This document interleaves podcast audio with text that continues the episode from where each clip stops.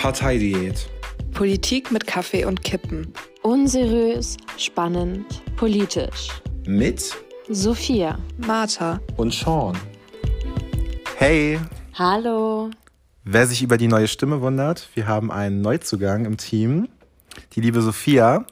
Und wer sich auch wundert, warum man Martha nicht hört, ist, die hat diese Woche keine Zeit und wir dachten uns, Vielleicht auch nächste auch nicht. Wir dachten uns, ähm, dass wir natürlich euch uns nicht zu lange vorenthalten wollen. Und deshalb sind Sophia und ich heute deux. Aber bald machen wir natürlich wieder L'amour à trois. Also Sophia, möchte unser Neuzugang uns nicht mal sagen, was unser heutiges Thema ist? Genau, da wir eigentlich beide aus Berlin kommen und sozusagen das auch, sage ich mal, ein etwas größeres Thema in Berlin auch ist, reden wir heute über Cannabiskonsum und die Legalisierung dahinter. Ja, pro, contra, nein, äh, je nachdem. Und bevor wir anfangen, wir verherrlichen keine Droge hier. Leben und leben lassen, lieben und lieben lassen. Ähm, konsumiert, wenn ihr wollt, egal was, so viel ihr wollt, passt auf euch auf. Wenn ihr die ersten Anzeichen irgendwie in eurer Psyche, an eurem Körper merkt, sucht euch sofort Hilfe. Ähm, sprecht mit euren Freunden, sprecht mit eurem Arzt, sprecht mit eurer Familie, je nachdem. ähm, aber wir, ähm, ja, wir diskutieren, wir informieren und ähm, nimmt es sozusagen nicht als Gegen oder Pro an, sondern wir reden einfach über das Thema und ich hoffe, es gefällt euch. Genau. Und es stößt euch zum Nachdenken vielleicht eventuell an. Vielleicht eventuell. Gut, also ich glaube, ein gewisser Satz einer gewissen Drogenbeauftragten der Bundesregierung Daniela Ludwig aus der CSU, sollte man erwähnt haben. ja, ist so ein bisschen gerade in dieser in der Szene, was das Thema angeht, relativ hochgekommen. Und zwar nur weil Alkohol gefährlich ist und bestritten, ist Cannabis kein Brokkoli. Und was sagen wir dazu? Nur weil Cannabis kein Brokkoli ist, ist Bier keine Brause. Und Wodka kein Kartoffelbrei. Okay. Okay. Okay. Also, ähm, ich glaube, was wir damit meinen, ist halt, dass. Ich glaube, gerade in ihrer, das, diese, diese Diskussion mit diesem Reporter war es ja damals so, dass er ihr wirklich die Frage gestellt hat: Es gibt ja genug Studien, die auch aufweisen, dass Alkohol gefährlicher ist als Cannabis im Hinblick darauf, Drogentote und auch das Suchtpotenzial wesentlich höher ist und was sie davon hält. Und es war ja ihre Reaktion, die da sehr ähm, am Thema nicht vorbei, aber doch irgendwo dem so etwas ausweichend war. Und unsere Meinung ist ja zumindest, zumindest meine Meinung ist, wenn wir uns dann wirklich angucken, wie viele Leute leiden unter welcher Droge, dann ist es ja schon so, Alkoholsucht ist ein viel größeres Problem in unserer Gesellschaft. Nicht auch zuletzt, weil Alkohol sehr unmittelbar schädlich ist. Also ich habe noch nie einen Kiffer gesehen, der reines Gras geraucht hat und dann davon am Abend gestorben ist, weil er eine Überdosis hatte. Und ich will auch dazu sagen, dass äh, sie sich vielleicht eventuell auch nicht unbedingt sympath... Nee, nee. Und ich will noch auch dazu sagen, dass sie ähm, eventuell sich nicht wirklich die große Sympathieglocke bei den Konsumenten erschlossen hat, wenn sie die Droge oder das Gras Brokkoli nennt. Ja, wenigstens ist beides grün, aber Brokkoli, da war wohl jemand auf Diät.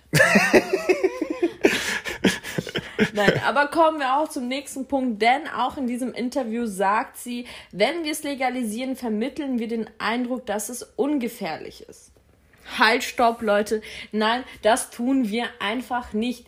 Wenn wir es legalisieren würden, würde es viel mehr Aufklärung geben und es würde viel mehr auch an Schulen, auch an Minderjährigen vermittelt werden, dass diese Droge auch sozusagen ihre Nachteile und ihre Konsequenzen und Grenzen hat. Genauso wie bei Alkohol. Darüber hinaus würden es Jugendliche nicht mehr bekommen.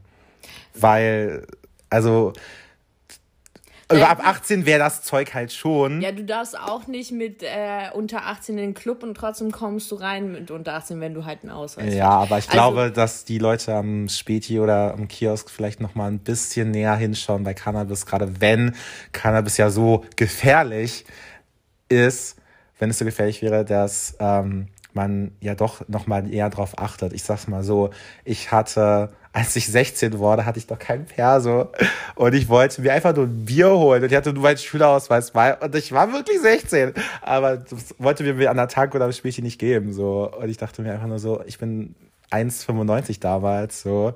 Sehe ich wirklich aus wie 10? Wahrscheinlich schon. Ich werde immer noch sogar bei einem Hugo, äh, auch wenn ich keinen Hugo trinke, sagen wir bei einem Wein, ich werde immer noch bei einem Wein nach einem Ausweis äh, gefragt und dann kann ich so oft und so viel, wie ich will, rauchen. Ich werde einfach dadurch anscheinend nicht älter im Gesicht. Das zu Gefahr vor Zigaretten. Sophia wird zumindest nicht älter im Gesicht. Naja, fraglich. Mit Make-up nicht, ne? Nee, Make-up regelt alles. Aber zum Thema Cannabis zurück denke ich mir halt, was das Thema Jugendschutz angeht, schon, ich finde als Jugendlicher, das ist meine Erfahrung, ich frage auch gleich dich, du kriegst das Zeug definitiv easier als jetzt eine Flasche Wodka, eine Flasche Jack Daniels, whatever. Und ähm, ja, also am Schulhof viel mehr Cannabis. Ich sag mal so, in meiner Grundschule, es saßen die Hälfte, nicht die Hälfte der Jungs, wir wollen ja nicht pauschalisieren, wir wollen nicht übertreiben, Viele meiner Mitschülerinnen saßen bekifft im Unterricht. Sie haben einfach vor der Stunde sind sie um die Ecke der Schule gegangen. Es war so ein, ähm, also meine Schule war relativ nah an der Grenze, sind ein bisschen rübergegangen, haben einen durchgezogen, sind wieder in den Unterricht gegangen. Nicht mal die Lehrer haben es gecheckt. So, jetzt stellen wir mal vor, das Gras würde legalisiert werden. Es wäre viel mehr Aufklärung, auch zum Beispiel bei Lehrern oder Eltern anwesend. Die Lehrer oder die Eltern würden viel schneller auch agieren können und sehen, hey, was hat das Kind für ein Problem? Kifft das Kind? Wir können nicht bei jedem Elternteil oder bei jeder, bei jedem Lehrer davon ausgehen, dass ähm, sie sozusagen mit der Droge bekannt sind oder auch sozusagen die Auswirkungen davon und dessen sehen. Ja, vor allen Dingen, was auch mh, hm, die Wirkung, dass das die Verhaltensänderung vor allem angeht. Also ich meine, Pubertät ist ja eh eine Zeit, wo wir uns alle verändern. Und man muss auch einfach sagen, ich glaube, dadurch wäre der Konsum vor allen Dingen weniger versteckt, muss man sagen. Also ich glaube, jeder, der ähm, was Illegales macht, macht es ja sehr im Geheimen, Heimlichen. Und ich finde schon, meiner Erfahrung nach, sind auch minderjährige Leute, die jetzt äh, trinken, da wesentlich offener mit, als jetzt Minderjährige, die kiffen auch gegenüber ihren Eltern. Das heißt, ich denke, Eltern würden viel eher merken, wenn die Kinder ein Drogenproblem haben. Und hinzu kommt auch eigentlich auch sozusagen die Anlaufstellen dafür.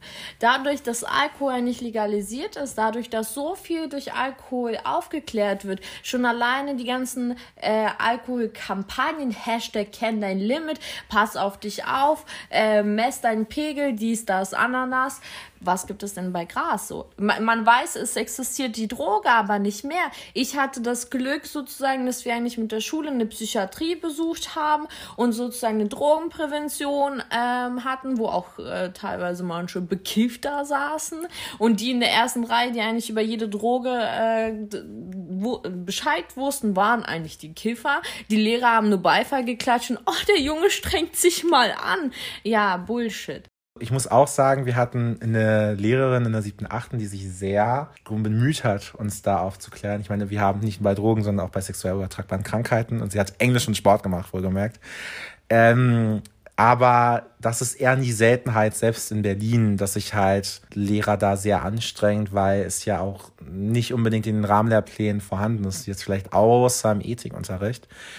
Äh, sozusagen ist das Thema halt, kommt das Thema ziemlich kurz. Und ich bin ja persönlich eher der Meinung, dass es bei den Drogen ja eher wirklich um die Gefahren geht, gerade beim Thema Jugendschutz. Also das ist so ein Thema, wo ich jede Kritik verstehen kann, wenn es ums Thema Jugendschutz geht, weil ich finde, das ist wichtig, weil vor allen Dingen auch Cannabis, das muss man sagen, die größte Gefahr ist ja in, in der Entwicklung, weil es ja schon bei Menschen, die jetzt im Wachstum sind, schon noch Veränderungen auch im Gehirn und auslösen kann die jetzt nicht unbedingt hilfreich sind und auch die Gehirnentwicklung negativ beeinträchtigen können. Aber ich bin persönlich der Meinung, wenn du erwachsen bist und du dich nicht mit was umbringst, sollst du tun und lassen, was du willst. Wir haben ja eine allgemeine Handlungsfreiheit. Und die sahen meiner Meinung nach sich nur einschränken, also die darf meiner Meinung nach nur eingeschränkt werden von Staatsseite aus einem triftigen Grund. Und ich sehe Cannabis nicht als triftigen Grund. Und ich glaube, das lenkt, uns gleich schon zur nächsten Ja, bevor wir aber zum nächsten Punkt kommen, möchte ich zu diesem Punkt abschließend sagen, also wie gesagt, Legalisierung heißt auf gar keinen Fall verherrlichen. Wir wollen niemals den Konsum verherrlichen. Man verherrlicht auch nicht den Konsum von Zucker. Äh, oder, der ist natürlich frei äh, erwerblich, aber es gibt immer noch Kampagnen, die sagen so, hey, halt dich fit, Zucker kann dich fett machen. Ist es eine Verherrlichung? Auf gar keinen Fall. Verherrlichen wir Alkohol, obwohl es legal ist? Verherrlichen wir eigentlich Zigaretten, obwohl jeder eigentlich offen auf der Straße eine rauchen kann? Auf jeder Schachtel steht, Rauchen kann tödlich sein, Rauchen schadet dir und deinem Kind. Ich finde ja, bei Alkohol machen wir das noch viel weniger. Da kennst du vielleicht so ein Kenn dein Limit. Aber wobei wir bei Zigaretten sagen, rauch nicht. Im Endeffekt auf jeder Schachtel steht, rauch bitte nicht, weil Rauchen tötet dich. Also im Endeffekt. Da steht, ich habe noch nie eine Weinflasche gesehen mit äh, Trinken macht Fett, Trinken macht dir eine Kackleber, Trinken macht dir eine Kackniere, Trinken tötet. Also das sehe ich auf keiner Flasche drauf, wo ich da auch so vor das Gefühl habe, Alkohol hat schon einen besonderen Stellenwert in dieser Gesellschaft, auch was äh, Prävention angeht, nämlich Prävention wird ziemlich halbherzig begangen bei Alkohol. Ähm, ich glaube gerade dieses Eigen, äh, tun und lassen, was man möchte, es schließt ja auch zum einem gängigen Argument, also beziehungsweise meine Meinung dazu, dass ein Mensch prinzipiell tun und lassen können sollte, was er möchte, solange er keine anderen Menschen damit verletzt oder sich selbst damit krassen Schaden zufügt und so, schließt, glaube ich, sehr zu einem Argument dieser Anti-Cannabis-Gruppe an, und zwar dessen, dass wir haben ja schon zwei Volksdrogen, wir brauchen keine dritte. Und da möchte ich mal dich, Sophia, fragen, was hältst du denn wirklich von diesem Argument? Wir haben ja schon Alkohol und Zigaretten. Warum noch eine zusätzliche Droge? Dann haben wir ja drei. Ähm, es geht nicht darum, ob wir noch eine dritte brauchen. Das Ding ist, wir haben diese dritte Droge schon. Wir haben sozusagen Cannabis in unserer Umgebung. Jeder kennt je jemanden, der irgendwie Gras konsumiert, konsumiert hat, äh, vielleicht selber schon konsumiert hat. Es geht jetzt ganz alleine darum, wie wir damit umgehen. Und würden wir das legalisieren, könnten wir auch viel besser sozusagen mit der Droge umgehen, diese Droge auch kontrollieren, die Pflanze auch kontrollieren sozusagen. Es gibt auf den Schma Schwa es gibt auf den Schwarzmarkt so viel Zeug, was verkauft wird, wo ich mir nicht mehr ganz sicher bin, kann ich das noch Cannabis nennen? Kann ich das überhaupt mit gutem Gewissen noch rauchen? Jeder, der so nach Berlin zu mir kommt und sagt so, hey, wo, wo komme ich eigentlich schneller an mein Gras? Kann ich am Girlie irgendwie kurz fragen? Ich so, Alarm, nein, nein, tu das nicht, weil du weißt nicht, was du da bekommst. Da bekommst du kein Gras, da bekommst du Heu. Meine Mutter sagt ja Eselkacke, bekommt man dabei. weil es ist, nee, es ist wirklich so, meine Mutter sagt, Eselkacke riecht relativ ähnlich. ja, ich, ja. Opa war Farmer, ja, oder Uropa? Mein, ja. mein Uropa hatte einen Bauernhof, okay? Ja, und deswegen wissen wir, wie Eselkacke riecht, okay? Manches riecht auch so teilweise nach Pferd, so. Also Leute. Ja, ich sag auch Eselkacke. Leute, falls kleine Aufklärung, falls ihr mal einen Joint kippt, falls ihr mal schlechtes Gras, es gibt so einen Test, wenn ihr sozusagen äh, euren Dubi raucht, äh, dann ascht mal sozusagen ab und guckt mal, ob die Asche schmiert. Oh, ist das ein Zeichen für Kacke? Nein, das ist ein Zeichen für schlechtes Gras. Aber könnte es Kacke sein? Also es sollte schon. Ich, ich nehme da keine Garantie so. Also vielleicht gibt es auch Dealer, die einfach ihr, ihr, ihr Zeugs mit. Ich weiß nicht, was da drin ist, aber das ist schon ein Grund, wieso, äh, wieso geht Alle Angaben ohne Gewehr, ne? Alle Angaben. Sollte, sollte auch draufstehen, ne? Aber geht ja nicht, ist illegal. Äh, schon der Satz auf dem Paket ist illegal, ne? Nein, aber auf jeden Fall, wieso sind alle so scharf, Touristen in Amsterdam zu sein, wenn sie eigentlich schon hier auf dem Schwarzmarkt an Gras rankommen? Weil das Gras da eine ganz andere hohe Qualität hat, weil es kontrolliert wird, es in Coffeeshops unter guten Bedingungen gekreuzigt wird, es wird dort unter guten äh, Bedingungen verarbeitet, verpackt und co. Man raucht äh, nichts Schlechtes. Und genau das ist es. Ähm, ich habe mal in der Arztpraxis gearbeitet und da gab es mal äh, anonymer Name XY Peter, nennen wir ihn Peter. Wir nennen ihn Peter, ist ein guter wir Name. Wir nennen ihn Peter. Und Peter, der war ein jugendlicher Bursche. Der hat einmal beschlossen mit seinen Freunden, hey, ich habe mal Bock, einen durchzuziehen. So wahrscheinlich sein erstes Mal. Er hat einmal Gras geraucht und jeder, der Gras raucht, weiß, es passiert nichts. Beim ersten Mal spürst du eigentlich fast nichts. So. Sagt jeder und ist auch einfach so. Ja. Äh, weil du auch gar nicht sozusagen weißt, wie du das eigentlich durchziehst. Ja. So. Der hatte aber, ich weiß nicht, was er geraucht hat, aber er hat nichts Gutes geraucht und hat einen kompletten Dachschaden bekommen, so dass er eigentlich fast angefangen hat, satanistische Kreise zu bilden und äh, dachte, dass sein Hund besessen ist. So. Das heißt, dass eigentlich der Schaden bei den meisten, der psychische Schaden bei den meisten Menschen dadurch entsteht, dass sie eben gestreckt ist, dass sie nicht mal Cannabis rauchen, sondern äh, Psycho, äh, Keine Ahnung, Minze Zeug. gemixt mit Crystal Meth. Na, kein Wunder, dass man dann psychischen Schaden oder sonst was bekommt. Ja. Würde man aber reines, äh, würde man Origami rauchen, würde man das nicht bekommen. Würde man reines Cannabis rauchen, würde man Origami? Meinst du jetzt japanische das nicht. Origami. Wirklich? Raucht Origami nennen es Auch jetzt Origami. Mann, Leute, eigentlich ist diese äh, Diskussion Finger weg von Drogen, Alkohol, raucht Origami. Bitte den Kranich. Nee, nicht Origami, warte, wie heißt es? Ori Korea, nee. O Ori Doch, es gibt so ein Gewürz mit O. Oregano. Origami. Ich war die ganze Zeit so, Origami. Origami ist ja ein bisschen falsch. Sorry, Leute. Ich hab die ganze Zeit gesagt. Aber die Faltkunst am J ist auch wichtig. Ja, ist auch Origami. Nee. Ist auch Oregano. Ja, okay. Du kannst bestimmt aus so einem J einen Schwan, einen Schwan bauen. Ein Schwan. Einen Schwan bauen. Ja. Ähm, Nein, zurück genau. zum Thema. Nee, ich wollte noch kurz was dazu sagen. Und zwar, das ist ja wirklich ein großes Problem, dass ja oft was drin ist, damit das Zeug eben schwerer ist und damit es halt eher ein Gramm ergibt und so, weil niemand kontrolliert, was da drin ist. Und ich glaube, gerade wenn man das von staatlicher Seite prüfen würde und vor allen Dingen auch ähm, beleuchten würde, wie hoch der THC-Gehalt im Gras ist, weil man das ja kontrollieren kann von Staatsseite aus, was nun mal der Dealer ums Eck nicht macht. Cannabis kann manchmal richtig dich abfacken, weil so viel THC drin ist. Oder manche würden sich auch einfach gerne so ein Cannabis holen können, das so ein bisschen wie so ein Bier am Abend ist, statt wie so eine Flasche Whisky am Abend.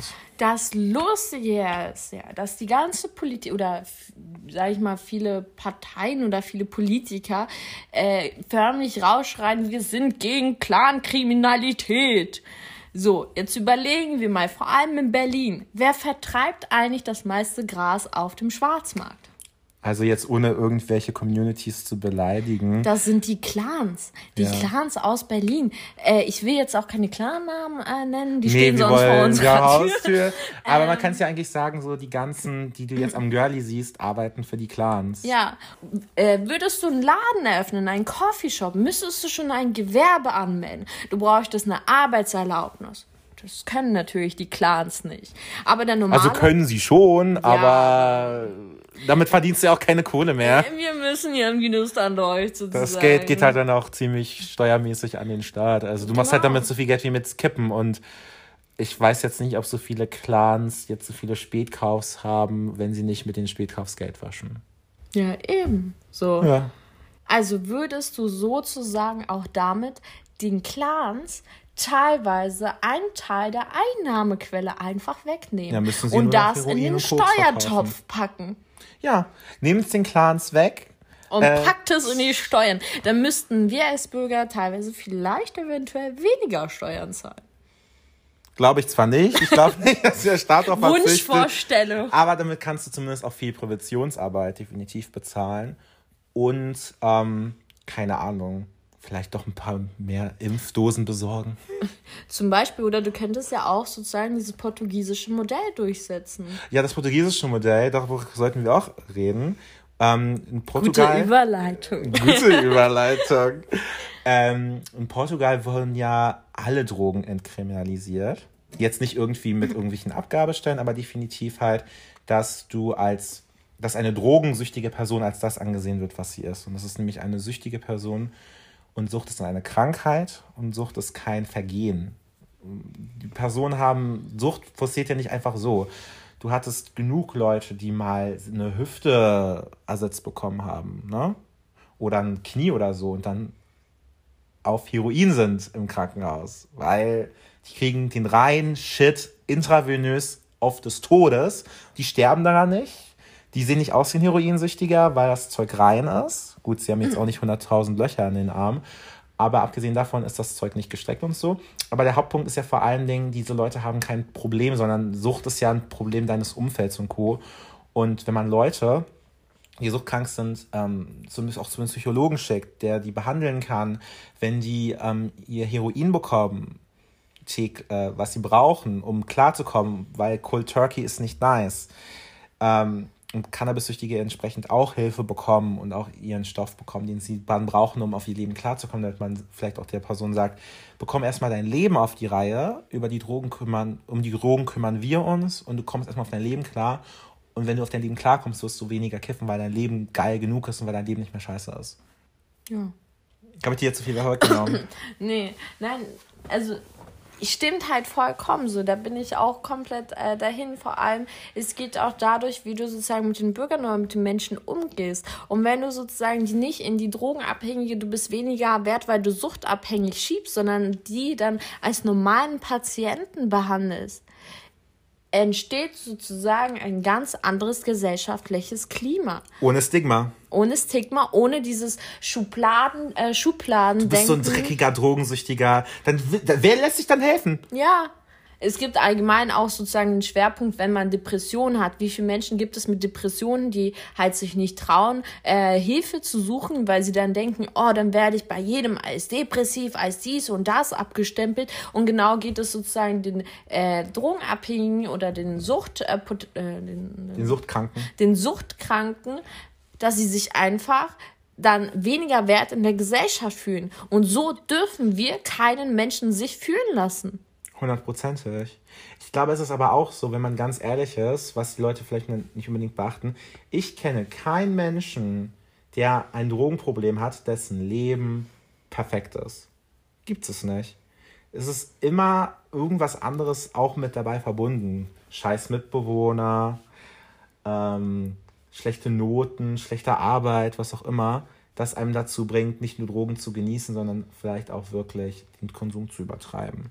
Mein Problem ist es auch, dass die Menschen über die Themen wie Drogen, Cannabis, Legalisierung, Nicht-Legalisierung urteilen, die eigentlich damit kaum Berührungspunkte haben, äh, nie in diesen Gegenden, sage ich mal, waren, wo es wirklich intensiv ist, wo es äh, zu Problemen kommen kann, wo es zu Problemen schon gekommen ist äh, sie haben sich damit nicht auseinandergesetzt. Sie sitzen im Büro teilweise, also ich will nichts pauschalisieren, aber die meisten sitzen in ihrem Büro, lesen sich irgendwelche Studien durch und sagen, nee, das ist gefährlich, nee, das wollen wir nicht. Wir sind schon mit den zwei Problemen, mit den zwei Drogen, äh, sind wir schon überlastet. Nein, wir dürfen da nicht weggucken. Wir müssen auch die dritte, die vierte, die fünfte betrachten. Und wenn es auch irgendwann eine sechste, siebte gibt, man kann auch nicht weggucken, nur weil man schon zwei Probleme hat, nimmt man die anderen nicht nicht an. Man sollte, das ist meine Meinung, man sollte auch bei der dritten, bei der zigtausend in die Gegend gehen, mit den Leuten sprechen, wie viele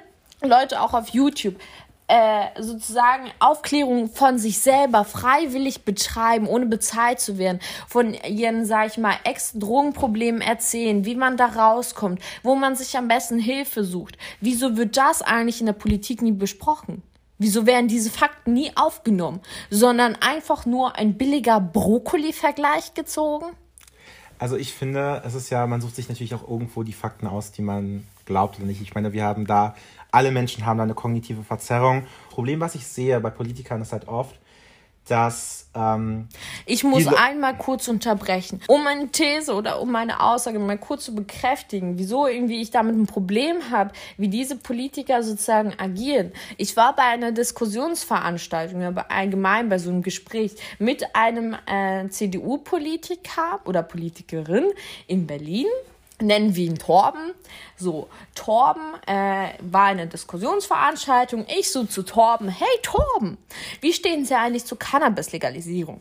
Er so, ist halt eine Droge, Konsum ist ja erlaubt, ne? Aber überhaupt keine Droge, das ist eine Droge, ganz schlimm. Ich so, ja, wieso denn? Wie, an was nehmen Sie das fest? Also, ja, also dann nenne ich Ihnen ein Beispiel. Und zwar hatte ich mal einen Freund, der hat mal gekifft und er ist abgestürzt und wurde komplett unsozial. So, jetzt überlegen wir mal. Dieser Politiker macht eigentlich eine Entscheidung für sein Wahlprogramm anhand seiner persönlichen Lebenssituation, die er mal durchlebt hat, weil sein Kumpel XY gekifft hat, er nicht und er ist nicht, war dann nicht mehr mit ihm befreundet. So geht Politik in Berlin, Leute. Applaus für Brokkoli.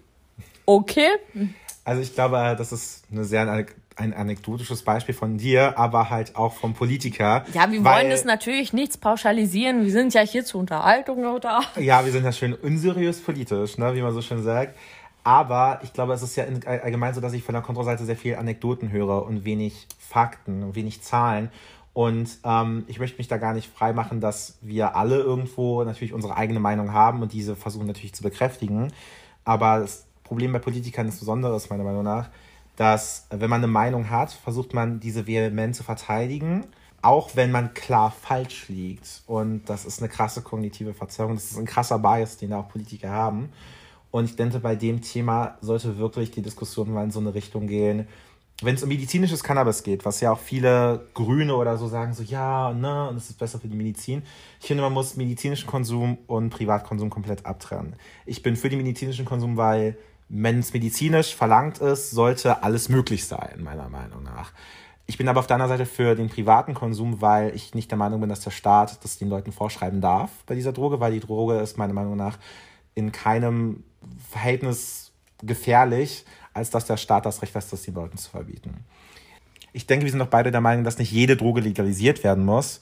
Aber beispielsweise, ich bin der Meinung, dass so ein portugiesisches Modell, in dem alle Drogen entkriminalisiert sind, richtig und wichtig ist, weil Sucht ist ein Problem und Sucht ist eine Krankheit.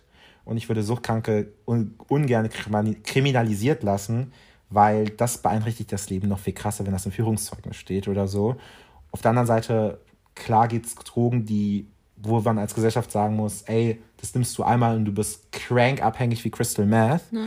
wo du sagen kannst, ich kann das nicht legalisieren, aber ich muss Leuten, die das haben, helfen und auf einen komplett ähm, strafprozessfreien Weg Hilfe zukommen lassen. Weil wenn du erstmal im Knast oder so bist oder in der Suchtabrechnung und es steht dann trotzdem in deinem Führungszeugnis drin, du bist trotzdem eine Vorbestraft oder so, dann ist dein Leben insofern vorbei, weil du vieles nicht mehr machen kannst in deinem Leben.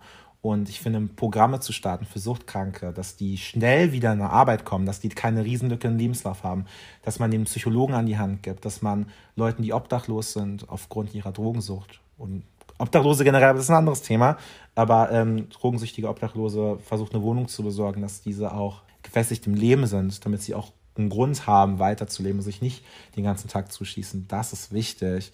Und ich finde, bei Cannabis sollte das schon so weit gehen, zu sagen, wir legalisieren das, wir machen einen ordentlichen Jugendschutz, dass Jugendliche davor beschützt sind und erwachsene Menschen, du bist erwachsen, bist ein mündiger Bürger, mach, was du willst und wenn du krank bist, dann sorgen wir dafür, dass es dir besser geht, aber dann sorgen wir auch dafür, dass wir eine ordentliche Suchtprävention für alle Drogen haben in Deutschland. Und ich finde, genau bei Cannabis kann der Staat dem Bürger etwas Vertrauen entgegennehmen und selber sozusagen die Macht ihm geben, es selber einzuschätzen. Beziehungsweise in dem Sinne, man kann ja immer noch sozusagen ähm, Kaufkontrollen einrichten, äh, eine Menge sozusagen, damit man es eben auch zum Beispiel nicht weiterverkauft. Aber sozusagen dem, dem Kunden in dem Fall dann selber überlassen, so hey, äh, mir geht's gut damit, ich möchte rauchen, weil ich möchte hier auch auf gar keinen Fall das schön darstellen oder das Cannabis, oh, das ist wie Schokolade, genieß es, gönn dir. Nein, auf gar keinen Fall. Man sollte das genauso wie Alkohol mit Bewusstsein kontrollieren und dieses Bewusstsein kommt erst durch die Legalisierung wirklich bei jedem an. Ja, hundertprozentig, aber ich finde diese Anti-Cannabis-Seite, die dann trotzdem auf jedem Volksfest sich x Weine einschenkt, dann denke ich mir halt so, das ist so scheinheilig, weil Alkohol ist wesentlich gefährlicher und als Vorbilder dieser Gesellschaft, wenn man so anti-Cannabis ist, sollte man vielleicht auch nicht in der Öffentlichkeit Alkohol konsumieren, weil Alkohol ist nun mal die Droge, die die meisten Toten von allen Drogen auf der Welt, die meisten Tote gibt es durch Alkohol. Nicht mal durch Zigaretten, sondern die meisten Droge bei Substance Abuse. So. Weil gut, bei Zigaretten kriegst du Krebs und so, aber du hast nicht vergessen, bei Alkohol kannst du Langzeitfolgen haben, langzeitmäßig Krebs bekommen, langzeitmäßig Nein, Übergewicht bekommen und aber auch kurzzeitig am selben Abend dahin recken. Und äh, da sind sich viele Forscher sind auch nun mal der Meinung, Alkohol, dass Alkohol die gefährlichste Droge ist. Und ich finde, das ist ein bisschen crank, dass wir Alkohol als Droge haben. Das ist auf, das ist auf der dass einen wir, Seite. Dass wir Alkohol nicht nur als Droge haben, sondern vor allem in Deutschland, dass es sozusagen als kulturelles Gut sogar verherrlicht wird. Alkohol wird halt todes in unserer Gesellschaft verheiligt. Ich meine, ich trinke selbst Alkohol, machen wir uns nichts vor. Aber ich finde es schon krass, wie krank anti man gegenüber Zigaretten ist, die ich nicht geil finde. Ich finde Zigaretten scheiße. Aber ich finde, dass man bei Zigaretten so, du hast da ein fettes Bild drauf von irgendwelchen Krebslebern und Co- äh, Krebslungen, sorry. Von, du hast so cranke Bilder von Krebslungen, von äh, Müttern, die rauchen mit einem Babybauch oder wie auch immer. Und bei Alkohol darfst du Werbung im Fernsehen schalten, Werbeplakate. Rotkäppchen, wie sexy Rotkäppchen immer dargestellt wird. Ja, ohne What? Witz. Das ist schon krass, wenn man drüber nachdenkt. Alkohol wird unserer Gesellschaft todesverherrlicht. Du hast so einen kleinen Abkleber, kenn dein Limit auf der Verpackung, der, den du nicht mal siehst, wenn du eine Sehschwäche hast. Aber x, La x Werbeplakate und dann sagst du, ja, Alkohol ist auch gefährlich, aber Cannabis ist kein Brokkoli. Wir haben bei Alkohol ein viel größeres Problem in unserer Gesellschaft. Und ich finde, Cannabis ist meiner Meinung nach weniger gefährlich als ähm, Alkohol. Vor allen Dingen, wenn man eben THC und CBD-Gehalt und sowas alles kontrollieren kann. Weil ich kenne genug Kiffer, die sich sagen, boah, ich hätte echt gern ein Gras, was ich nicht unbedingt mit X Tabak volldingsen muss, sondern äh, die sich sagen, echt, wenn man das kontrollieren könnte, dass man auch weiß, was raucht man da? Rauche ich jetzt ein Ballergras oder rauche ich ein nettes Feierabendgras? Und ich glaube, viele würden auch dementsprechend ihren Konsum kontrollierter Ja, okay, gestalten. Dazu muss man sagen, das kann man halt, also Das kannst du züchten als in Ja, der du Industrie. kannst sozusagen auch, es gibt da immer so Menükarten, wo du eigentlich den Prozent, äh, THC-Prozentgehalt eigentlich erkennen kannst ist oder in, lesen in. Amsterdam, ne? Nee, nee, das gibt's hier. Also es gibt sozusagen auch. Das gibt's bei, beim Dealer, beim, Nein, beim Fancy Dealer in Kreuzberg, es gibt auch mit dem, mit der mit dem fancy- E-Wave ankommt. Es gibt fancy Dealer, die die vorher so eine Karte schicken mit den Sorten, mit dem THC-Gehalt, in Prozenten, sonst was. Habe ich auch erst vor kurzem gesehen, erfahren. Und ich dachte mir so, wow. Ist schon geil, Also- oder? Also von der Denke her. Also ich bin ja ein Ja, aber dass der Schwarzmarkt einfach schon so weit ist, sozusagen. Und da, das ist ja das Lustige ist, bei, bei Alkohol, so kenn dein Limit, kenn dein Limit. Bei Gras, wie willst du dein Limit kennen, so? Welche, wa, was ist der Prozentgehalt an THC, so? Wie misst du den? Wie kannst du das bei Alkohol? Die, ähm, die meisten wollen mir erklären, wie man Alkohol selber macht. So, also, äh, oder keine Ahnung, irgendwelche Kinder kommen gleich noch auf die Idee, irgendwas selber zu brennen oder so. Na, abgesehen Aber davon gibt es einfach einen Studiengang für Brauereimers. Also, was, wenn du dir überdenkst, wie verherrlicht Cannabis ist, dass du von staatlicher Seite subventioniertes Studium hast, um Alkohol zu Ja, produzieren. Es, es gibt einen Studiengang für Brauerei, aber in der Medizin, da, da müssen wir aufpassen, mit welchen Mengen wir forschen dürfen. ja, What? richtig I mean, crank. what? So, ich meine so, ich glaube, Alkohols Einsatz in der Medizin ist, glaube ich, größtenteils auf Desinfektionsmittel, weil Alkohol im Körper meist relativ schädlich ist. ähm, aber darüber möchte ich gar nicht reden. Ich bin doch kein Medizinstudent, muss ich dazu sagen. Aber wenn ich 25 bin, kann ich ja relativ einfach einen Heilpraktiker machen. das ist, glaube ich, so ein 13-seitiger Test und so ein mündliches Gespräch, wo einfach nur geprüft wird, dass du niemanden umbringst. Ja, und dann kannst du verschiedene Kräuter verkaufen. Ja, aber kein Cannabis. Nee, Origami. nee, Oregano. Oregano. Oregano. Oregano, aber bloß kein Brokkoli. äh, okay, Okay. okay. Äh, nein, aber ich glaube, im Allgemeinen sollte man sich wirklich öffnen bei der Diskussion und man sollte vielleicht auch als Staat von so einer Nanny-Haltung wegkommen, dem Bürger alles vorschreiben zu wollen, sondern sich einfach beleuchten. Müssen wir als Staat da so fahren? Ist es unser Recht als Staat, den Bürger da in seiner Freiheit, die es nun mal ist, einzuschränken? Das ist ja die Frage. Vor allem, wenn wir ganz ehrlich sind. Wie viele Politiker haben eigentlich schon selber an so einem Dubi gezogen? Oder Also andere hab- Frage, wie viele Politiker koksen?